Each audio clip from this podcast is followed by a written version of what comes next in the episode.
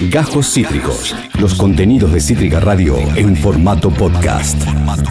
Eh, hubieron elecciones eh, en el imperio y ha habido una alta, alta, alta cobertura de estas elecciones eh, en País de Boludos, un canal de YouTube que nosotros también seguimos en todas las demás redes y que nos encanta y que tiene un periodista estelar que ya podríamos decir es amigo de la casa, el señor Nicolás Goodman. Hola Nico, ¿cómo estás? Bienvenido de vuelta, ya fue. Hola, ¿cómo están? ¿Qué tal, Pato, Tuti? Hola, Nico. Gracias, gracias por esa presentación. Eh, Sí, tuvimos una cobertura eh, que se hizo muy larga, más de lo que esperábamos. Estuvimos unas cuatro horas y media transmitiendo. Qué locura, Son ¿no? No, fue tremendo. Es como, uno después tiene como el efecto de haber hecho deporte, pero sin los beneficios de haber hecho deporte. Eh, y, y estoy todavía mirando los resultados porque la verdad que eh, recién escuchaba a- al bebo Mick Jagger Sí. y lo que le pasó al Partido Demócrata es un poco lo que decía Mick Jagger, es eh, you can't always get what you want, no siempre te, eh, podés conseguir lo que querés, pero a veces eh, si esperás podés conseguir lo que necesitas y es exactamente la situación en la que está en este momento Joe Biden y todo el, el ala demócrata. Eh, pero sí eh, les diría que el título central de ayer a la noche, por lo menos, Sí. eh, y de hoy a la mañana, es que eso que se esperaba de una especie de referéndum que contra Trump, que un poco sea como un voto castigo Sí. a, a la gestión del coronavirus, a, digamos, a su manejo misógino, a cómo, a cómo eh, condenó el movimiento Black Lives Matter. Sí. Todo eso no pasó, no hubo una ola azul que se llevara a puestos los estados que Trump había ganado en 2016. Y ahora estamos en una situación de paridad, una situación de paridad y de espera. Ay, ay. ¿Qué es, Qué lo que te- locura. ¿Qué es lo que tenemos ahora, Nico? ¿Qué certezas tenemos ahora y qué incertidumbres tenemos ahora? Mira, eh, a, a ver, para el que no sepa cómo se, cómo se elige un presidente en Estados Unidos, eh, parece complejo, pero no, no es tan complejo. O sea, tiene tu- sus complejidades. Pero no, no se elige por voto popular, como se elige en Argentina o en la mayoría de las democracias del mundo, en donde un voto vale igual a otro voto. Claro. Básicamente lo que se vota en Estados Unidos es qué es lo que va a decidir el estado en donde vos vivís. Ok. Ese estado tiene un número de delegados, que eh, el ganador del voto popular dentro del estado, todos los delegados quedan para el partido ganador. O sea, the winner takes all. En el espíritu de Las Vegas, el Wow. ganador se lleva todo. Una especie de casino Eh, electoral. Claro. Es como un casino electoral, pero imagínense, ayer yo daba este ejemplo que, que es muy loco, pero así funciona, que es que si esto pasase en Argentina, digamos, vos votás a Alberto Fernández en la capital, Sí. pero la capital mayoritariamente lo vota a Macri, por ejemplo, Sí. entonces todos los delegados de la capital van a Macri. O sea, el voto de los eh, de los que votaron a Alberto no se ve representado, pero para nada. Es muy Eh, raro cual- eso. O sea, es muy poco. O sea, los- el pilar del el, el país que, se, que dice ser el rey de la democracia no podría estar más lejos de ser una democracia representativa. Esa, esa es un poco el- el- lo que surge de estas elecciones, como que es muy evidente que el colegio electoral de Estados Unidos, que tiene una historia también en su conformación, que básicamente eh, favorece a los grupos concentrados Claro. de blancos Claro. eh, en, en zonas poco pobladas. Entonces de repente se genera esta desigualdad, porque no todos los estados tienen la misma cantidad de delegados. Ahora, hay algunos estados que tienen eh, una sobrerepresentación de delegados. Justamente esos estados que tienen sobrerepresentación de delegados son los que históricamente tienen a las poblaciones blancas minoritarias. Entonces, de repente, vos votás en California Sí. y tu voto en California, el, el dele- un delegado en California representa 700.000 personas. Y ahora, un delegado en Vermont representa a 200.000 personas. O sea, ese delegado de Vermont está elegido por mucha menos cantidad de gente. El voto de Vermont, de una persona de Vermont, es mucho más importante que el voto de alguien de California. Es una Eh, Es locura. demencial. Es una locura.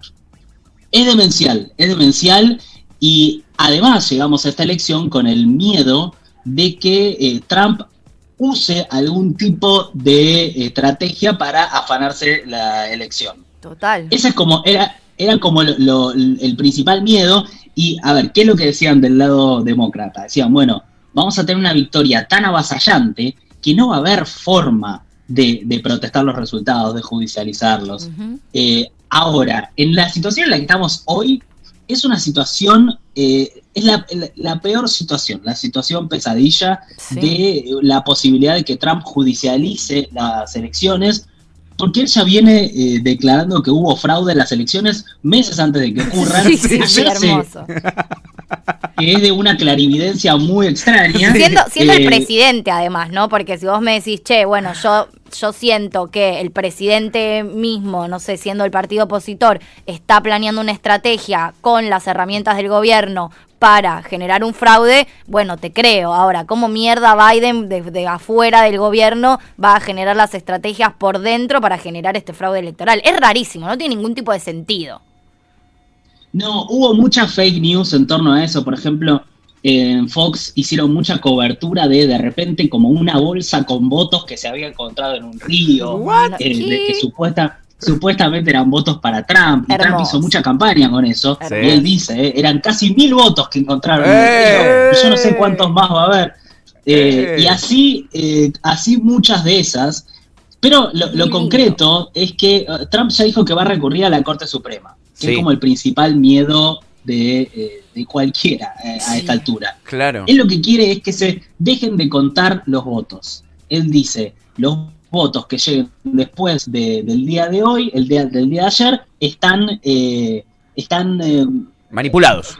o sea, son, son manipulados, sí puede ser un fraude. Entonces él dice, quiere que la, la legislatura estatal deje, ordene dejar de contar los votos y las legislaturas estatales son republicanas. Para esto debería haber un cambio en las leyes dentro de los estados y para eso se termina en última instancia la Corte Suprema, que la Corte Suprema está gobernada por una mayoría eh, republicana porque Trump designó a tres jueces Sí. no conservadores, ultra, Ultra. conservadores, embanderados en el republicanismo. Entonces lo que le caiga a esa corte es casi como eh, imposible de, de que, de que no favorezca a Trump, a menos que, que quieran salvar los votos y decir nosotros no nos vamos a plegar a esta estrategia antidemocrática, porque finalmente a lo que están apelando es a que, eh, a que sean los jueces los que elijan al ganador.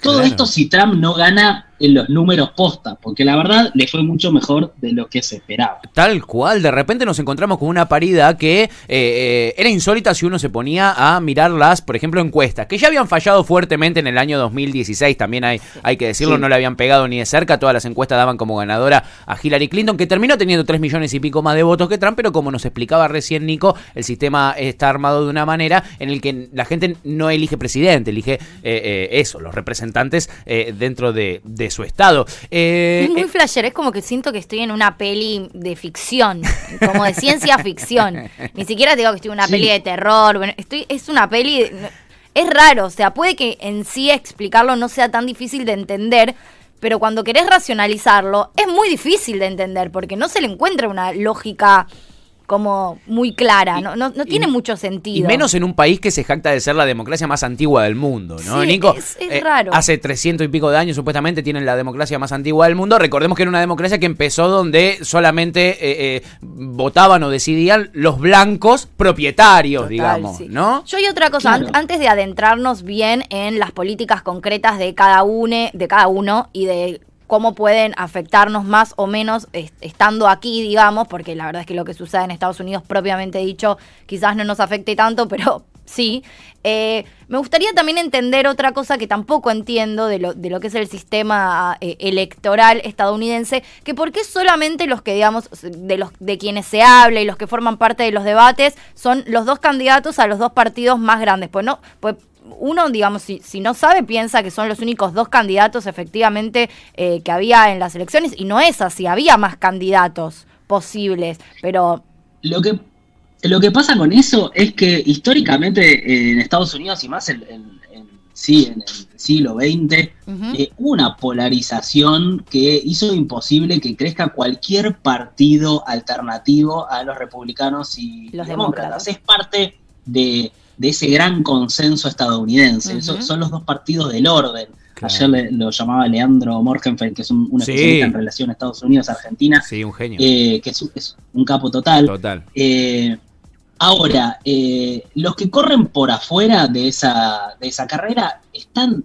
digamos, no se mencionan porque eh, la verdad que tienen votos muy minoritarios, Claro. poco representativos Bien, y, y con elecciones muy locales. O sea, no hay candidatos nacionales bien. por fuera de, ese, esa pelea de republicanos y demócratas. Bien. Básicamente así está organizado el sistema, tanto que Bernie Sanders, que históricamente es un, eh, es un político que se manejó de forma independiente, Claro, es un tuvo que subirse al tuvo que su- subirse al Partido Demócrata para, para poder realmente eh, pelear elecciones y Claro. disputar el poder.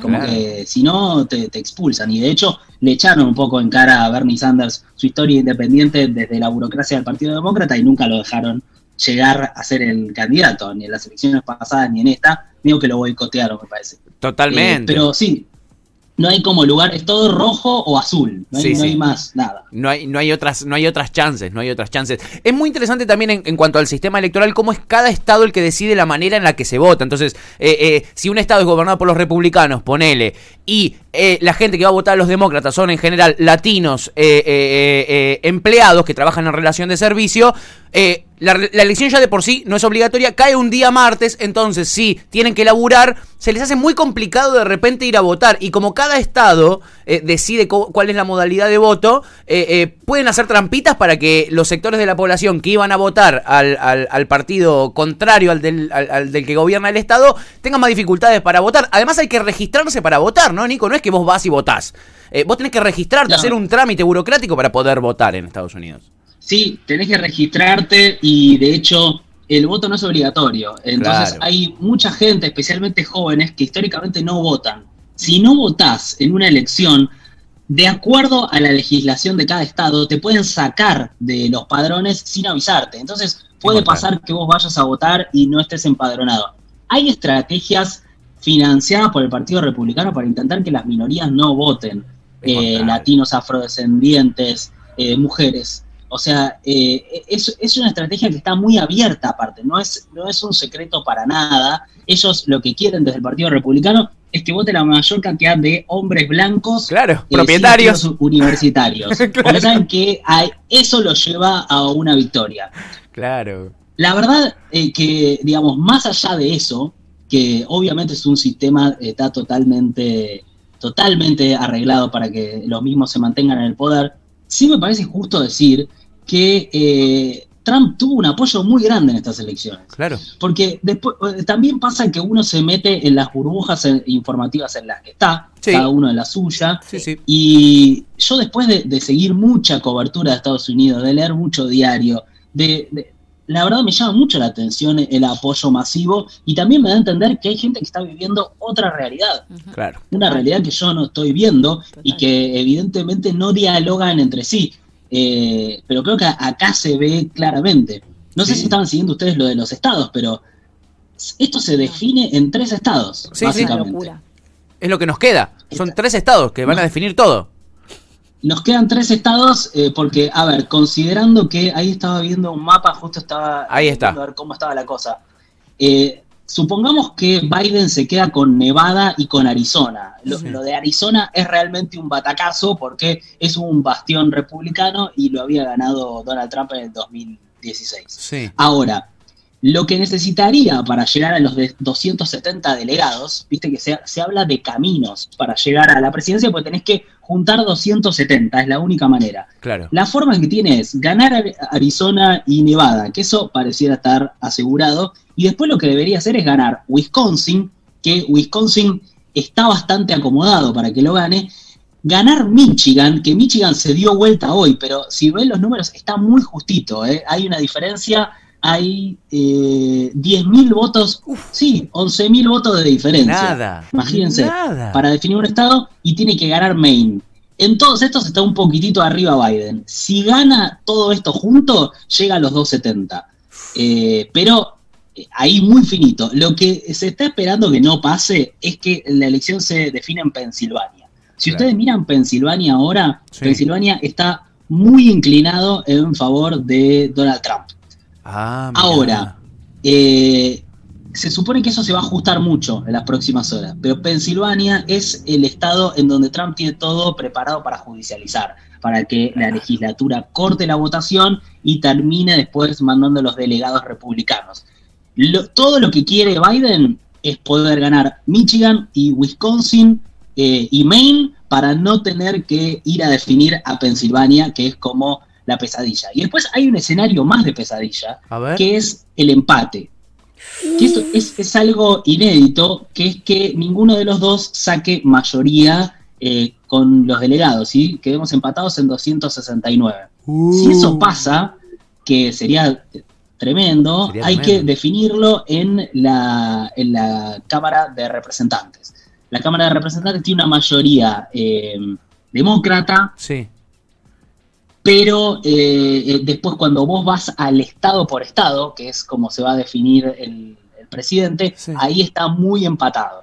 Y después el, el vicepresidente lo elegiría el Senado, controlado por los republicanos. O sea que eh, Ra- se- sería, sería, una, sería como el peor final posible. aparte, eso puede llegar a, a llevar semanas. Claro. Eh, sobre todo si no, si no se resuelve antes. Se define a, las- a las piñas eh, eh, eh, en, una- en un debate como hicieron, donde se decían, eh, tu hijo es un falopero, vos tenés peluca, en esos términos fue el primer debate, eh, eh, se, Sí. viene, se va a decidir a las trompadas entre estos dos adultos mayores, Joe Este, Biden y Donald yo Trump. estoy para esa, ¿no? Como para, bueno, Me ¿cómo definimos a las trompadas? Si es show, es show, loco. ¿Quién gana a las trompadas? Son capaces, igual te digo, de decir, bueno, a la Sí, mierda sí. todo esto, piña. Vemos. La verdad que ¿No? son capaces, pero la verdad que están los dos muy grandes para meterse en una de esas. Bueno, Sí, con va- representante, a lo Game of Thrones, ¿viste? Yo lo meto Todos los representantes de uno contra lo los representantes del otro. ¿viste? Muy Como buena. me gusta. Muy buena. Eh, ¿hay, hay antecedente, Nico, cercano de algún presidente de- o algún candidato de Estados Unidos eh, denunciando fraude? Bueno, hay un antecedente que es el antecedente del 2000 en Florida. No sé si se acuerdan ustedes de la elección de Bush contra Gore, Ah, que claro. fue la, esa fue la última definición judicializada, que se definió básicamente por un voto de la Corte Suprema. La Corte Suprema, en una mayoría dividida, de cuatro verdad. contra tres, Qué locura. terminó decidiendo que el ganador, que se terminaba el recuento de votos en Florida y que el ganador era Bush. Y en ese momento, la diferencia con, con este momento histórico es que había muy poca movilización social en las calles. Claro. Acuérdense que estamos en un momento en donde desde el Partido Demócrata hay una movilización muy aceitada. Venimos de las protestas por el asesinato de George Sí. Floyd. Sí. Eh, de hecho, ayer ya hubo mucha gente que salió a la calle. Sí. Y ante una situación así, no sería eh, tan fácil para la Corte Suprema tomar esa decisión, porque eso se llevaría a las calles. Obviamente también hay eh, muchísima gente saliendo en favor de, de Trump. Trump tiene por su lado a los Proud Boys, no sé si ubican a Sí, ese claro. grupo de extrema derecha. Los chicos de- orgullosos. Los chicos orgullosos, que, que básicamente eh, son jóvenes blancos de derecha armados como Sí. una especie de... Como los pubertarios acá. Pero con chumbos. Como los nuevos pubertarios acá, bueno, no, yo no pondría las manos en el fuego de que acá los pubertarios no tienen chumbos también escondidos en su No casa. les des ideas, no les des ideas. Son como, son como los dudar. pubertarios con chumbo. Podría ser que tengan chumbo los, pu- los pubertarios. Por ahora no los estuvieron exhibiendo. Eso. Eh, acá, estos salen a la calle como con los rifles así, viste, con, como, Sí, sí. como si estuviese, como si hubiese una cacería, básicamente. Sí, sí, y eh, Trump lo que les dijo es eh, manténganse en alerta. No es que les dijo. Gua- guarda, el arma, pendejo. No, no garpa salir No. con la escopeta, chicos, no, No, no. Les dijo en alerta y por eso es una situación tan tensa, ¿no? Porque, Claro. digamos, ante las, eh, es como demasiados factores todos juntos. Sí. Es una crisis social muy profunda de fondo y al mismo tiempo unas elecciones que están muy finitas. Entonces, eh, y todo un sistema eh, judicial con el fiscal general y con la Corte Suprema listos como para eh, hacer algún un tipo de golpe de Estado. Por eso eso Es sería si efectivamente efectivamente Trump decide eh, llevarlo a la justicia. Claro. Nico, teniendo toda la información y todas las posibilidades que, que acabas de mencionar, eh, ¿te arriesgarías vos a, a decir cuál crees que podría ser el, el desenlace de toda esta situación? Jugatela, Nico. Me gusta porque ustedes ahora están en el lugar en el que estaba yo Ah, ayer. Claro. Especulación. Gente y le pedía a gente que, que- que especule. Sí, es, es la verdad muy difícil. A mí me parece que mirando los números ahora mismo, Sí. es bastante lógico pensar que se lo puede llevar Biden. Se lo puede llevar Biden con un justo 270 ganando Wisconsin, gastan- eh, ganando Michigan. Me gusta porque está- el mapa ustedes lo están viendo al revés. ¿O lo estoy No. viendo yo solo? Vos lo ves Vos lo ves invertido. Vos lo ves invertido. Ah, yo lo, yo lo veo invertido. Sí. No, pues lo, lo tengo ya todo como seteado. Bueno, pero esos estados que están, el estado que está en clarito, Sí. que es eh, Michigan, Sí. ese es el que debería ir para Biden. Ese ahí, ese. Ese, ahí ese. está. Ese- ese debería ir para Biden. Ese debería ir para Biden. Como ves, el de al lado ya está azul. Si ese se pone azul, eh, y ya Maine veo que lo están dando como, como demócrata también, Sí. ahí él tira un camino claro para llegar a la presidencia, pues llegaría a los 270. Bien. Y Claro. no necesitaría ir a Pensilvania, Bien. que es ese cuadradito eh, clarito que está a tu... Derecha. Y, Pero a- a incluso, tu derecha. pero incluso llegando Biden eh, ajustado, pero Ahí está. llegando a, lo- a los Es- 270, ¿crees que no va a, a Trump tomar todas estas posibles medidas que, que- o, o decisiones que puede llegar a tomar para no permitir que Biden efectivamente gane? Eso es como lo difícil de, de De prever, decir, porque claro. me parece que depende un poco de, de- de la puja interna dentro del Partido Republicano. Bien, Dentro del Partido Republicano hay trampistas, pero también hay eh, históricos eh, que básicamente guardan el orden constitucional y me parece aparte que no quisieran manchar al partido Claro. con una movida eh, si no hay realmente un consenso eh, como para hacerlo, ¿viste? claro. Eh, me parece que si ya Biden logra sacar estos estados de manera limpia y clara, después la posibilidad de- del juego sucio y se, se acorta un poco. Entonces es, es- es importante lo que pase entre hoy, mañana, cuando se definan esos estados clave, porque ahí está un poco el, como el, el centro de, de toda la definición de, de las elecciones. Bien. Por último, Nico, teniendo en cuenta que eh, eh, estamos, eh, eh, es inminente ya saber quién, quién gana y quién pierde. A nosotros acá, ponele, nosotros tenemos todavía que cerrar el acuerdo con el Fondo Monetario Internacional para devolverle la guita que Trump autorizó al FMI que nos preste, que les preste al, al gobierno de Mauricio Macri. La relación que tuvimos con Trump fue medio bruta, en verdad, porque en una nos tiró una falopita que le- nos dijo yo les voy a dejar entrar los limones, son 30 millones de dólares. A los 15 días nos cortó el biodiesel que eran 1.300 millones de dólares. Fue todo así medio, medio falopita. Pero del otro lado están los demócratas que están bancados por Wall Street. Este, y Wall Street pasaría a tener también un poquito de poder sobre el Fondo Monetario Internacional. ¿Qué nos puede cambiar a nosotros? O eh, si no tenemos esa predicción de qué nos puede influir a nosotros, ¿a, qué tema vamos a tener que estar atentos? Depende de quién gane. A mí me parece que no, no vamos a tener grandes cambios inmediatos, gane quien gane. Eh, hablando con, con gente que sabe mucho más que yo de, de relaciones de, con, de Estados Unidos con Argentina, Sí. en realidad lo que plantean es que Estados Unidos viene teniendo una política bastante parecida, eh, pase lo siempre. que pase Claro. en el centro de poder y que no es que hay grandes, grandes cambios y, y más que nada frente a situaciones como deudas externas, Claro. eh, me parece que sí sería otra cosa si, si el que eh, llegase al poder fuera Bernie Sanders, digamos. Claro. ¿no? Un que, digamos, Bernie salió a, a condenar el golpe de Estado en Bolivia. Sí. Como que eh, eso sí podría llegar a generar un nuevo orden mundial. A mí me parece que esto es solamente una... eh, a ver, lo, lo que se podía llegar a, a inferir era que Argentina podía llegar a ser el socio estratégico de Estados Unidos en lugar de Brasil.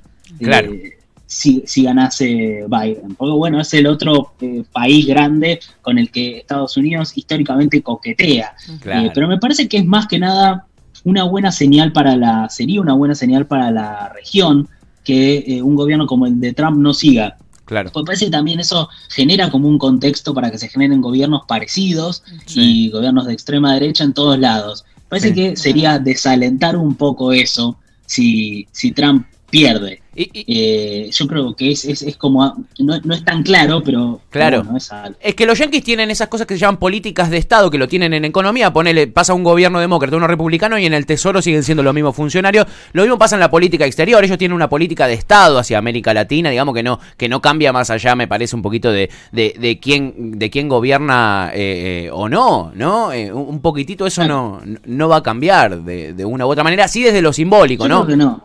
Sí, de lo simbólico, un Trump completamente fascista y eso, este sí es una señal. Pero recién me hiciste pensar y me puse a pensar en, en el corto plazo, ¿qué nos pasó a nosotros con gobiernos demócratas gobiernos republicanos? Con los gobiernos republicanos tuvimos una oleada nosotros acá de gobiernos populares en América Latina. Este, después con Obama, toda la derecha volvió a ganar en el continente y ahora con Trump, bueno, este, eh, tuvimos alguna que otra buena noticia y otra mala, así que también es difícil de, de analizar eso, ¿no, Nico? Es, es muy difícil, sí, me parece como que ya, eh, sí, las implicancias para nosotros, Sí. obviamente que nos va a afectar, pero es muy difícil eh, Vaticinarlo ahora. acá. Y, Claro. Sí, y creo que no, no sería como, no sería justo. Claro. Eh, ¿Ustedes quién creen que, que va a ganar? Así como de sensaciones, ¿qué les parece? Pa- Trump. para mí Trump, sí, para mí Trump también.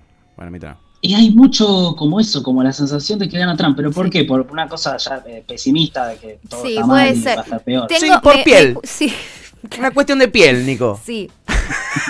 Sí, no, es, es como, es- no, no, no me imagino, no sé, no me imagino tampoco a Trump permitiéndose irse del gobierno. Siento Así que nomás. pase lo que pase. Claro. eh, primero que tampoco esto, no, no, más allá de que sos muy claro explicándolo y obviamente entiendo mucho más que hace un rato, como que creo que intento racionalizar la- el, el sistema electoral eh, estadounidense y como no es racional, me cuesta un poco Claro. como terminar de entenderlo. Entonces siento que evidentemente Trump tiene un montón de herramientas distintas, más menos democráticas claramente, para quedarse en el gobierno. No sé si mandando a los pubertarios a matar eh, negros, si declarando fraude o si pidiéndole a tres jueces que le digan que sigan el gobierno. No entiendo bien cómo, pero siento que tiene muchas herramientas para quedarse ahí. Quedarse ahí que nadie efectivamente pueda correrlo y eso me preocupa un poco. Sí, yo creo que lo que hay que acordarse, en, eh, me parece todo el tiempo, es que del otro lado hay un, gru- hay un partido muy movilizado. Claro. Eh, que hay, eh, hay sectores de, de afrodescendientes muy organizados, que hay Sí. eh, grupos de mujeres muy organizados, que hay grupos de latinos muy organizados, Sí. que tienen espacios de poder, que tienen posibilidades de, de- de disputar y que incluso eh, ante una victoria de Biden intentarían correr el gobierno hacia un ala más progresista, intentarían generar después una aposta más progresista para sucederlo. Eh, me parece como que eh, yo veo también to- toda esa oscuridad y veo la- la- toda- todas las estrategias oscuras que, puede, que pueden usar, pero me parece que hay que, tam- eh, hay que también ponerlo como en una balanza, Sí. digamos, ¿no? Claro. no, no es que, ese, que, que, la- que, digamos, es Trump solo con sus delirantes de su lado, sino que hay una resistencia importante. Claro. Sí, sí, claro. sí, es, ver- es- es verdad, porque si no también tenés razón, a mí me, me pasa que, que incluso lo más progresista de lo progresista no puedo sacarlo de Estados Unidos, ¿viste? Claro. Siento que no deja de ser Estados Unidos de algún modo, Claro. que tienen una historia que lamentablemente los condena en cuanto a, a- a- a lo que a lo que eligen también de algún modo, pero es verdad que también es- una cagada siempre poner, es, es como de algún modo, eh, ¿cómo se dice? Eh, sí, no, no sé si la palabra es condenar, pero si no, eh, sí, nunca darles lugar quizás a justamente que existen grupos organizados que piensan distinto, incluso si se quiere que piensan como muchos de nosotros y que van a y que también luchan por un mundo mejor, como que no somos solamente los latinoamericanos luchando por una patria más justa, sino que incluso en Estados Unidos también existen grupos que realmente eh, eh, quieren un cambio en la humanidad. Exacto. Sí, sí, sí. A veces viste que pasa que tenés muchas cosas en común y por los, o sea, el prejuicio general Sí, puede sí, ser como que te sientas distinto Total. y eso hace que se generen menos, menos uniones, menos diálogo entre grupos que piensan parecido. Y eso pareciera ser una estrategia que está eh, más organizada para, para dividir Total. que para, ayudar. O sea Sí, y que terminamos haciendo eh, medio lo mismo, ¿no? Subestimando a el, el pueblo organizado, si se quiere. Claro, Sí, es verdad, Sí, es verdad. totalmente. Pero bueno, me cuesta, me cuesta, me cuesta salir de ahí. Pero es verdad, es re verdad. Lo entiendo, lo entiendo perfecto. Y sucede un poco. Eh, Nico, te recontra felicitamos por la cobertura del día de ayer. Eh, eh, te agradecemos por la nota. Me sumo al hashtag un pie de micrófono para Nico, que estuvo las cuatro horas y Sí. media con el micrófono en la mano. Es cierto, tengo que conseguir un, un pie de micrófono porque sí. No sé, viste, tengo como esta cosa de que me parecía que era más cómodo tener el micrófono así y ya hoy estoy agotado de, de sostenerlo y dije, no, voy a hablar con, lo, con el micrófono de los auriculares, pues no, eh, sí, sí, totalmente, lo voy, a, lo voy a comprar. Ojo, dijiste que no habías hecho ejercicio, pero sí hiciste, Nico. ¿eh? Tomá, un puntito Sí, para vos. sí, sí, sí. Un poroto para en la vos. muñeca, Eso. todo de muñeca. Eh, bueno, estamos acostumbrados. No es menos. Estamos acostumbrados. No sería la primera vez que ejercitamos esa, esa parte del cuerpo. Ah, bueno. Se- Claramente. se ¿O no? puso todo ¿O no? no, no, no, realismo, Tenemos chicos. una capacidad para Estamos bajando siempre- a tierra la, la información con Nico Goodman. desviamos todo este tema. Es una cosa que no se puede creer.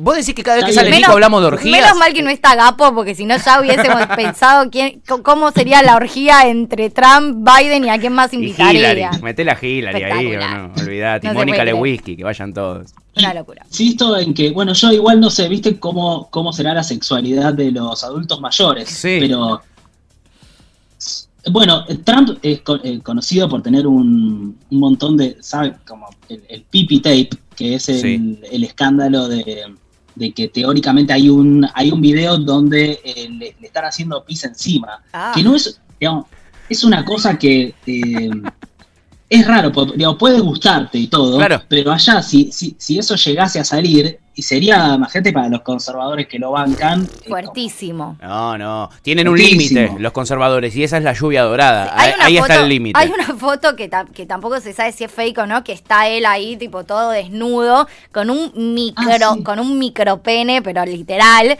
y que también es muy fuerte Sí. y que no se termina de saber si es verdad o no, pero además está todo ahí, él con rojo, viste que él es rojo, él Sí, está sí. rojo, tiene como la calabaza en la cabeza y rojo, y es una foto impactante. No por el tamaño del pene, que en definitiva es lo menos importante, pero por la foto en su conjunto es fuerte. Es dale, fuerte, dale. digámoslo. Es muy fuerte, la verdad no sé si es fake news, no, no llegué al fondo de esa foto, eh, pero sí la tengo grabada en la retina. Difícil de borrar, difícil Sí. de borrar. Muy difícil. Muy. Nico Goodman lo siguen en las redes sociales, también siguen a País de Boludos. Por favor, vayan ya Nisman a buscar País de Boludos y a buscar a Nico Goodman en las redes. Lo siguen, porque son unos capes eh, todos los que hacen País de Boludos. Nico, mil gracias por la nota, amigo, por tomarte el tiempito de conversar con nosotros siempre con, con la mejor. Este, y te mandamos un abrazo grande. Seguramente prontito volveremos a hablar. Dale, dale, sí, gracias a las dos. Gracias Tuti, Pato, y gracias a, saludos a toda la radio, que la verdad la, la descubrí por ustedes, me parece que está buenísimo. Qué grande, Gracias. grande. Gracias, Nico. Gracias, loco. Abrazo Gracias. enorme. Nico Goodman Abrazo. en el Chau, aire de Ya Fue y de Cítrica Radio conversando un poquito sobre las elecciones en Estados Unidos. Se está por definir, es Uf. inminente. Sí. Es inminente. Acabas de escuchar Cajos Cítricos. Encontrá los contenidos de Cítrica Radio en formato podcast en Spotify, YouTube o en nuestra página web.